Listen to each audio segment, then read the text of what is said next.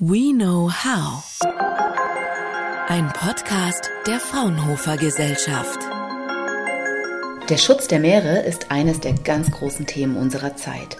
Nicht umsonst haben die Vereinten Nationen die Jahre 2021 bis 30 als die Dekade der Ozeanforschung ausgerufen. Im Rahmen des European Maritime Day in Your Country fiel just diese Woche der Startschuss für die Innovationsplattform Sustainable Sea and Ocean Solutions, kurz ISSS, die von Fraunhofer und vielen Partnern ins Leben gerufen wurde. Ein wichtiger Schwerpunkt der sogenannten Blue Economy ist das Thema saubere Ozeane. Und darum soll es auch in unserem heutigen Podcast gehen. Herzlich willkommen. Ich bin Mandy Bartel. Wir alle kennen ja die Bilder von ländergroßen schwimmenden Plastikinseln mitten im Ozean. Doch die sind buchstäblich nur die Spitze des größten Müllbergs der Welt. Sage und schreibe 90 Prozent des Plastikmülls liegen nämlich verborgen am Boden der Meere. Die europäische Initiative Sea Clear will jetzt mit Hilfe von Flug- und Tauchrobotern dort aufräumen. Einer der Projektpartner ist das Fraunhofer Center für maritime Logistik und Dienstleistungen in Hamburg. Und am Telefon spreche ich jetzt mit einem der Projektverantwortlichen für das technische Management, Cosmin Delea. Hallo, Herr Delea. Hallo und danke für die Einladung. Herr Delea, es sind ja unvorstellbare 12,7 Millionen Tonnen Plastikmüll, die pro Jahr in den Weltmeeren landen. Um das mal zu veranschaulichen, das entspricht einer Lastwagenladung pro Minute. Und das geht auf Schätzungen des World Wide Fund for Nature, also des WWF, zurück. Der allergrößte Teil sinkt zum Meeresgrund. Was macht denn genau das Plastik am Ozeanboden so gefährlich? Ja, Sie haben vollkommen recht. Es gibt sogar eine wachsende Anzahl von äh, Initiativen und das ist hervorragend. Aber das liegt daran, dass wir leider ein wachsendes Problem haben mit dem Meeresmüll. Wir sind daran gewohnt, überall Meeresmüll zu sehen. Und allerdings variiert die Zusammensetzung des Mülls je nach den menschlichen Aktivitäten. Also als Beispiel an der kroatischen Küste sehen wir häufiger Geräte, die für die Muschelzucht verwendet sind. Auf der anderen Seite sieht man in Hafengebiete wie in dem Hamburger Hafen häufiger Fahr Fahrzeugteile und Reifen und Maschinenteile, Munition oder sogar große Holzstücke. Zudem in allen Fällen haben wir die klassischen, sag ich mal, Plastiktüten, Kanister, Getränkedose, Aludosen, Glasflaschen, Zigarettentummer und so weiter. Also jedes hat unterschiedliche Raten für die biologische Zersetzung. Ich gebe noch ein Beispiel. Eine Plastiktüte braucht vielleicht 20 Jahre, um sich zu zersetzen, während eine Plastikflasche oder auch eine Aluminiumdose ein paar hundert Jahre. Diese können das Wachstum einer Pflanzen beeinträchtigen und für einige ein künstliches Zuhause darstellen. Wie wir schon wissen, gibt es diese Overgrown Pflanzen, die überwuchernde Pflanzen, die Aludosen sich entwickeln. Außerdem entsteht beim Zersetzungsprozess, insbesondere bei Kunststoffen, das sogenannte Mikroplastik. Das Mikroplastik endet am Ende oder gelangt am Ende in die Nahrungskette und unser Organismus vergiftet. Und in einige Arten auch tötet, wie zum Beispiel bei Vögeln sehen wir dieses Phänomen ganz oft, weil die inzwischen Würmer und Mikroplastik nicht unterscheiden können. Mhm. Ich glaube, die Aufmerksamkeit für dieses Thema ist recht groß, auch seit ein paar Jahren.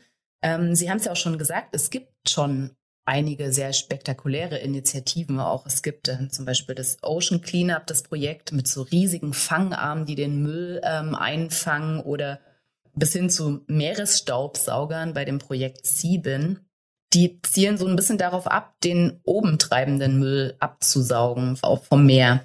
Was ist denn das Besondere an Sea Clear im Vergleich zu diesen Initiativen? Es gibt äh, recht viele Initiativen, weil wir dieses Problem überall haben. Und äh, jeder versucht, eine Nische zu finden und ein Projekt zu erstellen, ein, ein, ein Prototyp zu erstellen, das sehr gut für einen besonderen Anwendungsfall ist. Im Projekt Clear forschen wir nach Möglichkeiten, das Suchen, Erkennen, Identifizieren und Sammeln von Meeresmüll vollständig zu automatisieren. Also wir wollen eine robotische Lösung am Ende anbieten. Wir konzentrieren uns nur auf die Küstengebiete, weil hier die Ergebnisse menschlicher Aktivitäten zu sehen sind. Im Vergleich zu den aktuellen Projekten streben wir einen höheren Grad an Autonomie und den Einsatz von autonomen Robotern an. Wir haben Tauchroboter, Überwasserroboter und auch Flugdrohnen. Das ist ein heterogenes System, ein Multi-Roboter-System, was wir gerade entwickeln. Das gesamte Konzept basiert sich darauf, den autonomen Robotern Befehle auf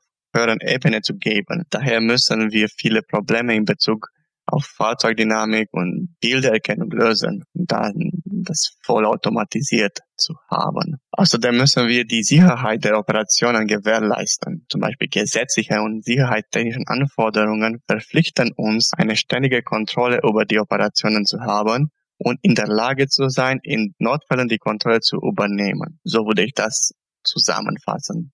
Mhm. Vielleicht können Sie noch mal ein bisschen konkreter anhand ähm, der gesamten Kette erklären, wie das Ganze funktioniert. Also Sie setzen Drohnen ein, um den Müll zu finden. Jetzt spezialisieren Sie sich aber eigentlich auf Unterwassermüll. Also wie erkennen die Drohnen von oben, wo unter der Meeresoberfläche de der Müll ist? Wie finden die den? Und ähm, wie wird der dann eingesammelt? Kommt da auch künstliche Intelligenz zum, zum Einsatz? Gibt es da, ist es schon kartiert? Ja, wir haben den gesamten Vorgang in mehrere und genauere Schritte zerlegt.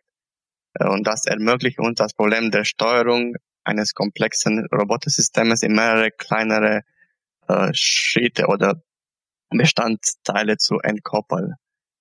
Wir konzentrieren uns zum Beispiel auf die Lösung der kleinsten Aufgaben, wie das Greifen eines Objekts, zum Beispiel ohne zu berücksichtigen, dass das Objekt zunächst als Müll identifiziert würde. Nach dem Lösen der einzelnen Aufgaben entwickeln wir eine übergeordnete Logik, die es uns ermöglicht, mit minimalen Eingriffen des Menschen den gesamten Prozess des Auffindens und Sammels von Meeresmüll zu führen. Die künstliche Intelligenz ist für die Erkennung und für die Identifizierung benutzt. Das heißt, wir müssen zwischen Müll und Lebewesen erkennen. Und das sieht deutlich für die Menschen und besonders wenn das Wasser ganz klar ist. Aber wenn wir jetzt der, den Hamburger Hafen als Beispiel nehmen, man kann das überhaupt nicht äh, gewährleisten. Man kann vielleicht 20, 30 Zentimeter ins Wasser sehen. Das heißt, wir müssen unterschiedliche Technologien nutzen, um relevante Bilder von Unterwasser an den Roboter zu liefern und damit wir diese künstliche Intelligenz zu äh, nutzen. Das heißt, Sie, äh, Sie, Sie füttern die KI mit Bildern von Fischen, Quallen und so weiter, von Quallen und Plastiktüten? Ja, genau. Also eine von den großen Herausforderungen von ähm, sogenannte Deep Learning, das ist ein Subset von dem ähm, maschinelles Lernen und neurale Netzwerke. Ein, eine große Herausforderung ist, sind die Daten selber. Wie können wir relevante Daten für das Training nutzen, damit wir relevante Ergebnisse kriegen.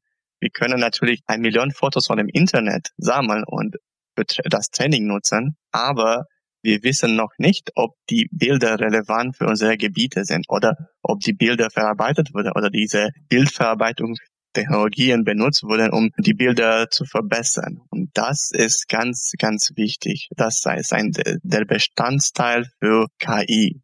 Wie lösen Sie das dann? Für die ähm, Unterwasserbilder nutzen wir eine die, diese sogenannte Sensor Fusion. Das heißt, wir nutzen nicht nur normale, autonomale Bilder, die man mit Hilfe von Kameras nimmt. Wir nutzen auch akustische Systeme, die uns ähm, ein Bild zeigen können, auch in trübem Wasser. Es ist natürlich nicht, was wir gewohnt sind zu sehen, aber diese Bilder können uns die Formen zeigen von einem Objekt, von einem Fisch, von einem Lebewesen oder von einem Plastiktüte. Das Projekt ist ja jetzt relativ vielschichtig. Es gibt Drohnen, es gibt ähm, Unterwasserroboter, es gibt ähm, das, das Mutterschiff. Ähm, welche Aufgabe genau übernimmt jetzt das Fraunhofer CML daran? Also Fraunhofer CML ist äh, für die Integration des Secret-Systems in eine komplette Lösung verantwortlich. Auf einer Seite analysieren wir die Anforderungen der Endnutzer, die benötigte Infrastruktur und den rechtlichen Rahmen. Auf der anderen Seite bemühen wir uns, die verschiedene Hardware- und Software-Schnittstellen unter demselben Dach zu bringen. Wir entwickeln auch die Anwendungen, die sowohl von dem zukünftigen Kunden und als auch von dem Betriebspersonal benutzt werden sollten. Zusätzlich entwickeln wir einen speziellen Korb für den Unterwasserroboter oder Unterwasserfahrzeug, um den gesammelten Meeresmüll zu entsorgen. Wir verwenden bioinspirierte mechanische Schnittstelle für den Bau eines Compliance-Mechanismus, so ein Nachgiebigkeitsmechanismus, der es dem Unterwasserroboter ermöglicht, den Greifer von dem Roboter sicher in den Korb ein- und auszufahren. Jetzt haben Sie gerade schon gesagt, also Sie haben schon vom Hamburger Hafen gesprochen und auch von Dubrovnik, von der kroatischen Küste. Das sind die zwei Testgebiete, wo jetzt schon Tests ähm, stattfinden. Warum ausgerechnet diese Gebiete? Um so eine komplexe Roboterlösung einzusetzen, müssen wir vor dem Einsatz viele Vorbereitungen treffen. Wir können nicht direkt vor Ort mit dem Robotersystem gehen und einfach das zum Einsatz bringen.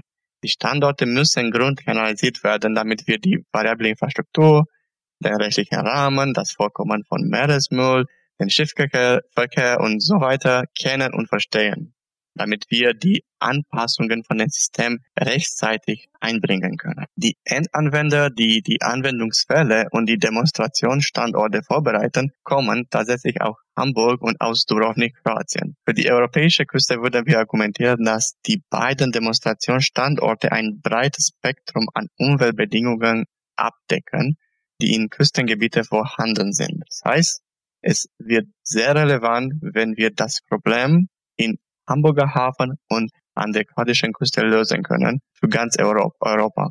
Jetzt sind an diesem Projekt auch ähm, viele andere europäische Partner noch dabei. Das ist wirklich so ein richtiges europäisches Projekt. Wer ist denn noch dabei? Ja, wir haben äh, vier Universitäten aus Deutschland, Kroatien, Rumänien und aus Niederlanden. Und zusätzlich gibt es eine, ein KMU aus Frankreich, zwei Endanwender, einen von Deutschland, einen von Kroatien und das Fraunhofer CML. Und das Projekt läuft offiziell noch bis Ende 2023. Was wollen Sie denn bis dahin erreicht haben? Was ist, was ist das Ziel? Was soll am Ende dann dastehen? Am Ende wollen wir einen, den ersten funktionierenden Prototyp des äh, Systems oder Projekt Cyclia fertigstellen und das in der Öffentlichkeit präsentieren. Unter einem funktionierenden Prototyp verstehen wir ein Multiroboter-System, mit einem hohen Maß an Autonomie, das von Land aus kommandiert oder beobachtet werden kann und quantifizierte Ergebnisse sowohl in Bezug auf die Identifizierung von äh, Meeresmüll als auch auf das Einsammeln von Meeresmüll liefert. Dann können wir die Zahlen quantifizieren und dass die Effizienz und die Eignung des Systems für, für die ganze Welt zeigen und analysieren. Mhm. Kann man schon sagen, wer das dann oder welche Art von Organisation dieses System dann betreiben soll? Ja, wir haben ein Endanwender aus Hamburger Hafen, genau die Hamburg Port Authority, die selber verantwortlich für die Sauberkeit äh, der Hafen ist und versucht immer neue Methoden zu finden, um die Sauberkeit von dem Hafen gewährleisten. Auf der anderen Seite haben wir verschiedene Organisationen, besonders regionale Entwicklungsregierungen oder Agenturen, die dieses System nutzen könnten. Und wir versuchen mal nicht das System als komplette Lösung zu verkaufen, sondern als Dienstleistung, weil es deutlich billiger für Organisationen wäre, wenn sie selber nicht die Kosten für das Gesamtsystem übertragen sollten, sondern wenn sie das als Dienstleistung bestellen, also durch einen Vertrag, zum Beispiel für eine Firma, für eine Firma, die selber diese Tasks übernimmt. Also hoffen wir mal, dass in ein paar Jahren ähm, solche Lösungen dazu beitragen, dass unsere Weltmeere ein Stück weit sauberer werden und von unserem Plastikmüll befreit. Ich finde es ein sehr spannendes Projekt und wünsche Ihnen weiterhin viel Erfolg bei der Umsetzung. Wer mehr zu diesem Thema wissen möchte, der kann auf die Website, auf die Projektwebsite www.cclear-project.eu gehen. Richtig? Ja, das ist vollkommen richtig. Gut. Dann ähm, vielen Dank, Herr Delia, für die spannenden Einblicke und ich wünsche Ihnen noch einen schönen Tag. Tschüss. Vielen Dank Ihnen. Fraunhofer. We know how.